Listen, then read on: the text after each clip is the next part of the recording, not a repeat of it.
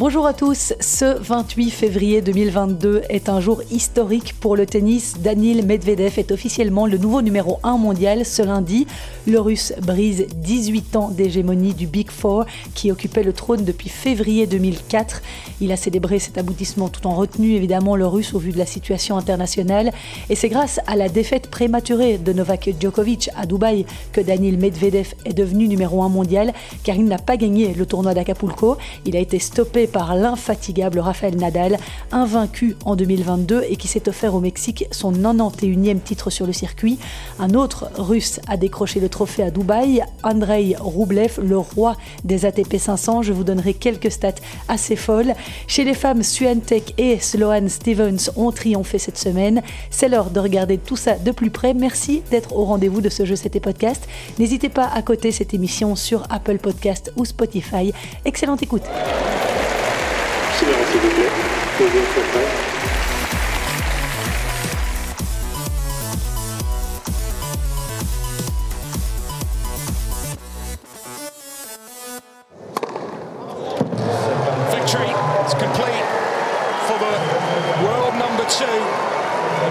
the news today, then when the rankings come out, he will become the world number one officially on Monday. Cela faisait donc 18 ans, 6600 et un jour que Novak Djokovic, Roger Federer, Andy Murray et Rafael Nadal se partageaient la place de numéro 1 mondial, le Serbe détenant le record de longévité avec 361 semaines en tête du classement. Mais ce lundi, une page se tourne, un joueur de la nouvelle génération, si on peut dire comme ça, s'empare du trône.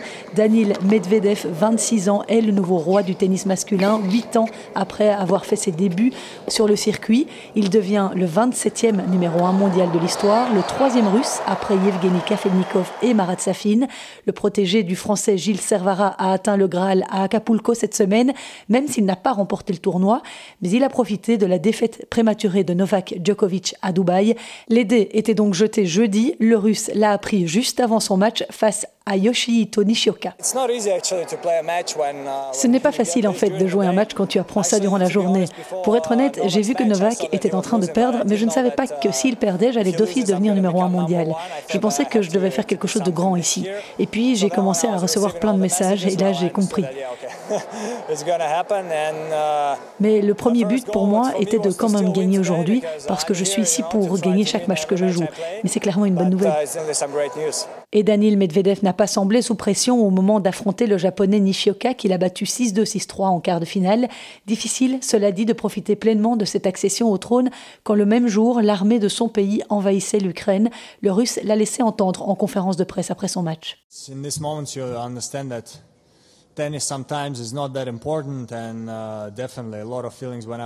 À ce stade, on comprendra que le tennis n'est parfois pas si important. Je me suis réveillée avec beaucoup d'émotions.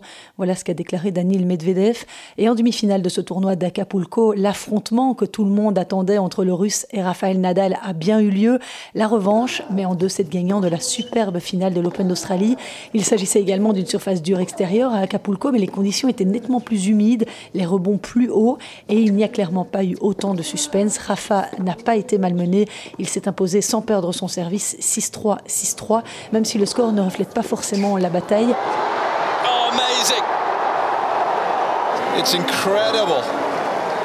Dans le premier set, certes, Medvedev n'a pas joué à hauteur de son futur statut de numéro 1 mondial. Il a commis pas mal de fautes directes, 14 contre 3 pour Nadal. Le russe était nettement mieux dans la seconde manche, mais il n'a pas su profiter des 11 balles de break qu'il s'est procuré dans la seconde, Nadal étant de tous les combats comme à son habitude. J'ai été chanceux, je pense que j'ai joué quelques points incroyables pour sauver ces balles de break. Le deuxième set a vraiment été plein d'émotions. Daniel jouait de manière très agressive, beaucoup de points gagnants. C'était un set très difficile. Je me sens chanceux de l'avoir gagné parce qu'il a eu beaucoup d'occasions. Le premier set était plus facile. Je pense qu'il a essayé de jouer de manière plus agressive. Je suis vraiment content d'avoir joué à ce niveau et d'avoir gagné contre le numéro 1 mondial et d'être dans une nouvelle finale. Le Russe, de son côté, n'était pas très satisfait de son match ni de son tournoi en général. Malheureusement, je ne pense pas avoir très bien joué aujourd'hui. Il y a des moments où j'ai joué des bons points, mais en règle générale, mon niveau n'était pas suffisamment fort pour être compétitif face à quelqu'un comme Rafa. Trop d'erreurs et oui, c'est dur. Rafa est en grande forme pour l'instant, donc si tu veux gagner, tu dois être à ton maximum. Et aujourd'hui, je ne l'étais pas. Le score parle de lui-même. Pour être honnête, les sensations n'étaient pas là cette semaine. Je suis content d'avoir gagné trois matchs. Je me suis battu, j'ai essayé de mettre des balles dans le terrain. Et c'est important parfois quand tu ne te sens pas au mieux de gagner ces matchs.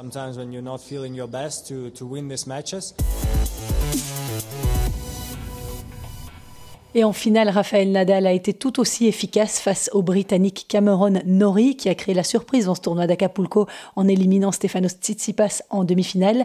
Nadal s'est imposé 6-4, 6-4 face à Norrie pour s'offrir le 91e trophée de sa carrière, le quatrième à Acapulco. En plus, ce tournoi mexicain, Nadal le gagne sans perdre le moindre set, comme en 2020. À 35 ans, l'Espagnol signe là le meilleur début de saison de sa carrière avec 15 victoires consécutives, 3 tournois remportés, Melbourne, l'Open d'Australie et Acapulco. Lui qui a été cinq mois, je vous le rappelle, sur la touche en 2021 à cause d'une blessure au pied. Sa dernière défaite remonte au 5 août 2021. C'était face au Sud-Africain Lloyd Harris au troisième tour du tournoi de Washington.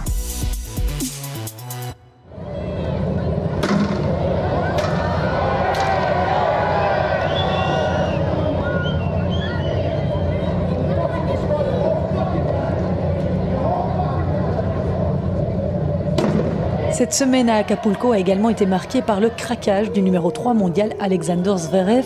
L'Allemand a d'ailleurs été exclu du tournoi après avoir pété les plombs lors d'un match de double.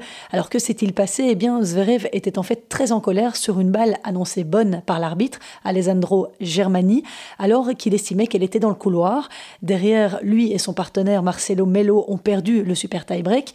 Alors l'Allemand est complètement sorti de ses gonds après le match. Il a d'abord insulté l'arbitre avant de frapper à plusieurs reprises sur sa chaise avec sa raquette. Suite à ses gestes de mauvaise humeur, Sacha Zverev a été disqualifié du tournoi de simple où il devait rencontrer Peter Gojovzik au deuxième tour. Il a aussi été sanctionné d'une amende de 35 600 euros et s'est vu retirer ses gains au Mexique ainsi que les points acquis au classement pour les simples et les doubles disputés. Zverev a demandé pardon dans un post publié sur son compte Instagram en expliquant avoir présenté ses excuses en privé à l'arbitre de chaise après son accès de colère inacceptable à son encontre. Et Alexander Zverev jouera sous les couleurs de son pays la semaine prochaine en Coupe Davis. Il n'a plus disputé la Coupe Davis avec l'Allemagne depuis 2019, puisqu'il avait déclaré l'année dernière qu'il ne participerait pas à la compétition dans son format actuel. Eh bien, il est revenu sur sa décision. L'Allemagne affrontera le Brésil. Nous sommes heureux qu'Alexander soit de la partie. C'est ce qu'a déclaré le capitaine allemand Michael Kollmann, qui a dû écarter Daniel Altmaier de sa sélection pour faire euh, place au numéro 3 mondial. Son comportement à Acapulco était sans aucun doute inacceptable Alexander l'a lui-même reconnu et s'en est excusé. Nous voulons maintenant l'aider à traverser cette période difficile. Voilà donc ce qu'a déclaré le capitaine allemand de Coupe Davis, Michael Kollmann. Le vainqueur de la rencontre entre l'Allemagne et le Brésil se qualifiera pour la phase de poule qui se déroulera en septembre et à laquelle participeront 16 équipes. Pour rappel, la Belgique affrontera, elle, la Finlande le week-end prochain. Johan Van Erck, notre capitaine, a repris les cinq joueurs les mieux classés au classement de simple et de double, à savoir David Goffin, Zizouberg, Kimmer Koppejans et la traditionnelle paire de double Sander Gillet et Joran Vliegen. Autre fait assez inhabituel dans ce tournoi d'Acapulco, la blessure de John Millman au premier tour face à Marcos Giron. L'Australien s'est en fait blessé assez stupidement à l'œil en voulant simplement renvoyer une balle au ramasseur. Il a fait un mouvement en arrière avec sa raquette, elle a touché son cadre et a cogné assez violemment son œil droit. Il a été pris de douleur et s'est écroulé. Il a tenté de continuer à jouer, mais très vite il a été contraint à l'abandon. John Millman, ça rappelle une autre sale blessure, celle de David Goffin à Rotterdam. Voilà en tout cas ce que je pouvais vous dire sur le tournoi d'Acapulco, mais il y avait aussi cette semaine le tournoi de Dubaï qui se jouait de l'autre côté de la planète. Et à Dubaï se tenait aussi un ATP 500 avec comme attraction principale Novak Djokovic, évidemment, qui effectuait son grand retour après sa fameuse expulsion d'Australie. Il était tête de série numéro 1 dans ce tournoi qu'il a déjà remporté à cinq reprises. Alors, il a été plus ou moins convaincant lors des deux premiers tours face à Lorenzo Musetti et à Karen Kachanov avec deux victoires en 2-7. Mais le Serbe a été surpris en quart de finale par le Tchèque Jiri Vezeli, 123e joueur mondial. Une défaite 4-6, 6-7. Yeri Vesely takes out Novak Djokovic in Dubai. It is the second time they've taken to the court together, and on both occasions, Vesely the victor. Unfortunately, it wasn't wasn't my day. I. Uh... Malheureusement, ce n'était pas mon jour. Je félicite Yeri, il a mieux joué, il y a été, il a très bien servi, il a très bien joué dans tous les compartiments du jeu. Quand il avait l'occasion de terminer, il le faisait en mettant beaucoup de pression sur mes jeux de service. Son revers est très rapide sur cette surface, il reste très bas, c'est efficace. J'espérais clairement jouer à un meilleur niveau. Je peux faire mieux, mais bravo à lui.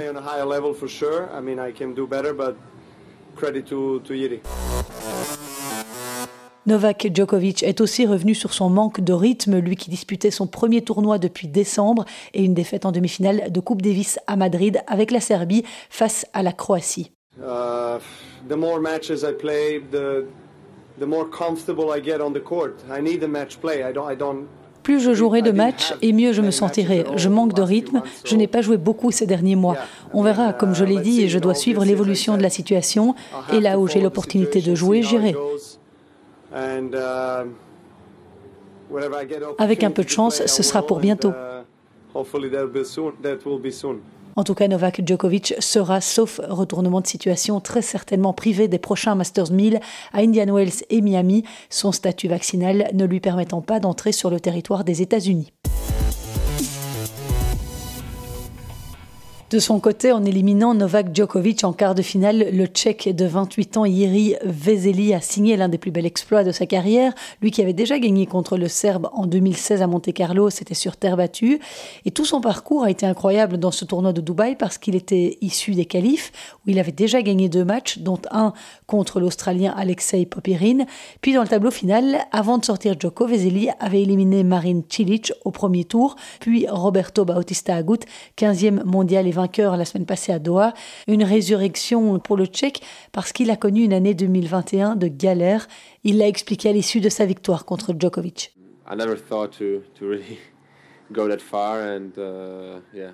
Je ne pensais jamais aller aussi loin et je suis vraiment très heureux, surtout après ces 12 derniers mois. Ça a été très compliqué pour uh, moi, j'avais un peu perdu la foi.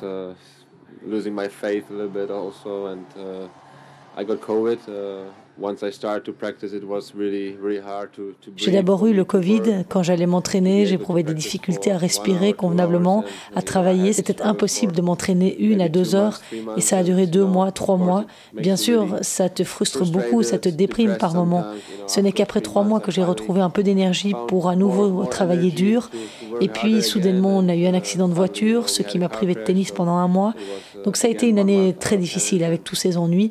J'espère vraiment que ce tournoi est le premier pas dans la bonne direction et que je m'améliore. the first step into the right direction and uh, you know just Yiri Vezeli qui est parvenu à confirmer derrière cette énorme perf face à Djokovic. En demi-finale, il a effectivement battu Denis Shapovalov, 14e joueur mondial dans un match incroyable, score final 6-7 7-6 7-6. En finale, le Tchèque n'a par contre rien su faire pour dominer Andrei Rublev, 7e mondial, victoire du Russe 6-3 6-4 et 10e titre pour Rublev, le deuxième en une semaine après celui décroché à Marseille le week-end passé. Mais son tournoi à Dubaï n'a pas été qu'un long fleuve tranquille à Andrei Roublev. Il a d'abord sorti le Britannique Dan Evans, ensuite il a dû remonter à handicap d'un set face à Sunwoo Kwon. En quart de finale aussi, il a perdu le premier set face à Mackenzie McDonald et en demi, il a dû puiser loin dans ses ressources pour venir à bout du Polonais Hubert Urkax, tombeur d'ailleurs dans ce tournoi de Yannick Sinner. Roublev a perdu la première manche 3-6 avant de s'imposer 7-5, 7-6 face à Urcax. Andrei Roublev, c'est le monsieur ATP 500. Il en a gagné 5. C'est d'ailleurs le joueur qui a gagné le plus de matchs dans cette catégorie de tournoi depuis l'été 2020, puisqu'il a gagné 37 de ses 41 derniers matchs dans cette catégorie. Il a d'ailleurs aligné une série de 23 victoires consécutives entre Hambourg 2020 et Dubaï 2021. Seul Roger Federer a fait mieux que lui en ATP 500. À 24 ans, il est le plus jeune joueur avec Alexander Zverev à détenir 10 titres sur le circuit ATP, mais il lui manque encore un petit quelque chose aux Russes pour s'illustrer dans les tournois plus élevés. Il n'a jamais été plus loin qu'un quart de finale en Grand Chelem et il n'a jamais remporté de Masters 1000 malgré des finales jouées. Voilà comment Andrei Rublev analyse d'ailleurs les choses. In my opinion, my problem that uh, Selon moi, le problème, c'est que parfois, quand je veux vraiment quelque chose, je n'arrive pas à le gérer mentalement. Donc il faut que je trouve un équilibre pour être plus stable mentalement, pour être mieux. C'est seulement comme ça que j'arriverai à aller plus loin dans les Masters 1000 ou dans les grands chelems. it will i think it will come also that i will have chances to go deep in a to the in a masters or in a grand slams if i want to be a better player and better si je veux être un meilleur joueur et que je veux avoir des meilleurs résultats je dois améliorer cet aspect mental parce que c'est sans doute la chose que je fais le moins bien comparé aux autres membres du top 5 et quand on parle de mental, ce n'est pas le coach qui peut agir, c'est vous-même. Si tu veux changer quelque chose, tu es le seul capable de le faire. Je vous rappelle pour clore ce chapitre sur l'ATP 500 de Dubaï et si vous n'étiez pas à l'écoute la semaine passée, que David Goffin avait été sorti au premier tour par Taro Daniel. Le Belge est désormais 68e au classement ATP. Please take your seats quickly, ladies and gentlemen. Thank you. Et cette semaine, un jeune Espagnol de 24 ans a ouvert son palmarès au tournoi ATP 250 de Santiago, au Chili, cette fois sur terre battue. Il s'agit de l'Espagnol Pedro Martinez, 72e à l'ATP. Il s'est imposé dimanche en finale aux dépens de l'Argentin Sébastien Baez, 4-6, 6-4, 6-4 au bout de près de 3 heures de match. C'était sa deuxième finale après celle perdue l'an dernier à Kitzbühel. Sébastien Baez, l'Argentin, jouait lui sa première finale. Ce succès permet à l'Espagnol de gagné 22 places au nouveau classement ATP où il figure au 50e rang. C'est son meilleur classement à ce jour. Chez les femmes, à présent, le très beau début de saison 2022 d'Iga Swiatek s'est poursuivi au Qatar. Après ses demi-finales à Adélaïde et à l'Open d'Australie, la Polonaise a écrit son nom au palmarès du prestigieux WTA 1000 de Doha sur dur extérieur, et ce, en ne perdant qu'un seul petit set et en sortant pour la première fois de sa carrière trois joueuses du top 10 dans le même tournoi. Samedi, en finale, la jeune femme de 20 ans s'est imposée en deux sets en à peine plus d'une heure, 6-2, 6-0 face à l'Estonienne Annette Kontaveit septième joueuse mondiale. C'est elle d'ailleurs qui avait éliminé Elise Mertens en huitième de finale. J'y reviens tout de suite. Annette Kontaveit, l'une des filles en forme du moment, qui disputait sa deuxième finale consécutive après Saint-Pétersbourg il y a dix jours. En demi, Swiatek avait sorti Maria Sakkari et en quart de finale, Arina Sabalenka. La Polonaise s'adjuge là son quatrième sacre sur le circuit, après Roland Garros en 2020 et Adélaïde et Rome en 2021. Alors on la pensait surtout efficace sur terre battue, eh bien non, elle a vraiment progressé sur dur. Grâce à ce titre, Iga Swiatek regagne la place de numéro 4 mondial ce lundi. Elle a expliqué en conférence de presse que son nouvel entraîneur, Thomas Witkorowski, avait changé son approche de jeu et voulait l'avoir beaucoup plus agressive, ce qui s'avère visiblement très efficace, même si elle avoue n'avoir pas du tout été convaincue au début. Elle explique tout ça dans un podcast très intéressant en anglais, le podcast de la WTA qui s'appelle WTA Insider, que vous pouvez écouter sur toutes les plateformes, je vous le recommande. Et pour revenir brièvement sur cette défaite d'Elise Mertens en huitième de finale face à Kontaveit, la Belge a quand même offert une belle résistance à l'Estonienne. Après avoir perdu le premier set 3-6, Mertens a remporté le second 6-0 avant de perdre le troisième 2-6. Il s'agissait de sa quatrième défaite consécutive contre une joueuse du top 10, après celle contre Sabalenka l'an dernier à Madrid et l'US Open, et contre Maria Sakkari il y a dix jours à Saint-Pétersbourg. Et son nouveau coach Simon Goffin l'avait dit dans ce podcast à son retour d'Australie, il fallait qu'Elise améliore son service et qu'elle joue de manière beaucoup plus agressive.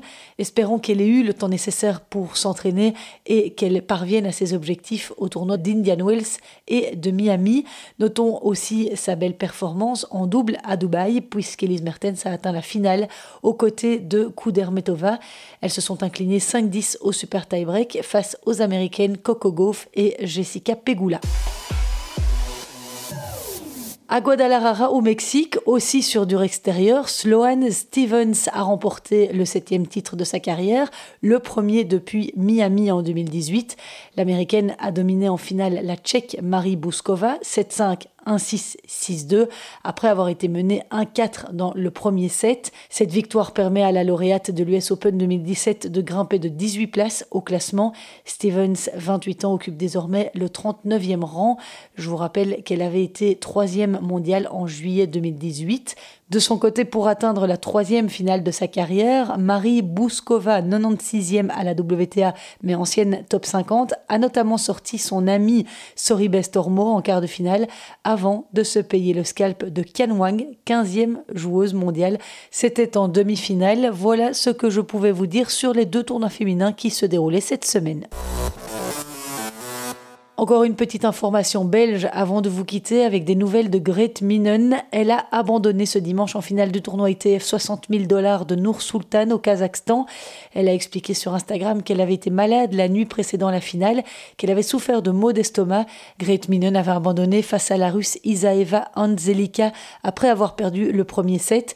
La Belge participera toutefois au tournoi WTA 250 de Lyon cette semaine en France. Elle jouera au premier tour la Suissesse Victoria Golub Beach, 35e mondial, tête de série numéro 3.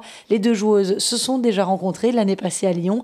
La Belge avait été éliminée 3-6, 6-7 en quart de finale par la Suissesse, qui avait été d'ailleurs jusqu'en finale.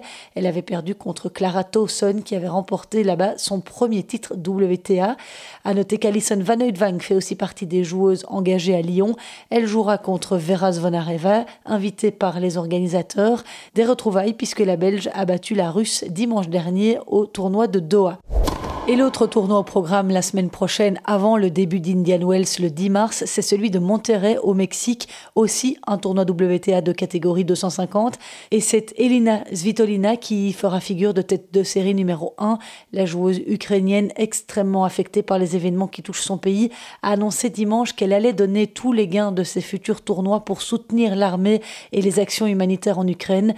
Elina Svitolina, qui, ironie du sort, jouera la russe Anastasia Potapova au premier tour. Un autre joueur ukrainien a beaucoup touché les internautes par son discours sur les réseaux sociaux cette semaine, Seri Stakowski, ancien 31e joueur mondial qui a remporté quatre titres sur le circuit et a notamment battu Roger Federer au deuxième tour à Wimbledon en 2013. Alors qu'il a mis un terme à sa carrière de joueur pro à l'issue du dernier Open Australie en janvier, il a annoncé qu'il allait rejoindre la réserve ukrainienne pour défendre son pays contre la Russie. Écoutez le message qu'il a laissé sur Twitter. L'armée a appelé tous les gens qui étaient prêts à se battre à venir chercher des armes pour faire partie de la résistance. Je me suis engagé comme réserviste la semaine dernière. Je n'ai aucune expérience militaire, seulement une expérience privée avec les armes. Je ne vois pas pourquoi la majorité de mes compatriotes doivent risquer leur vie et pas moi.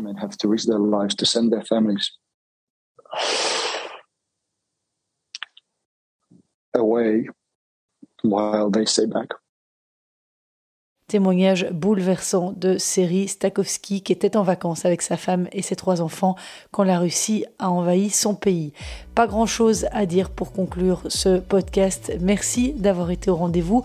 La semaine prochaine, je vous proposerai un numéro spécial en compagnie de Vincent Stavo, figure belge bien connue dans le milieu du tennis. Il a été le premier manager de Justine Hénin, mais aussi de Christophe Vliegen, de Steve Darcy, de Marine Cilic et aujourd'hui de Camille Machrek. Je vous donne rendez-vous pour ce numéro hors série lundi prochain. D'ici là, portez-vous le mieux possible. Ciao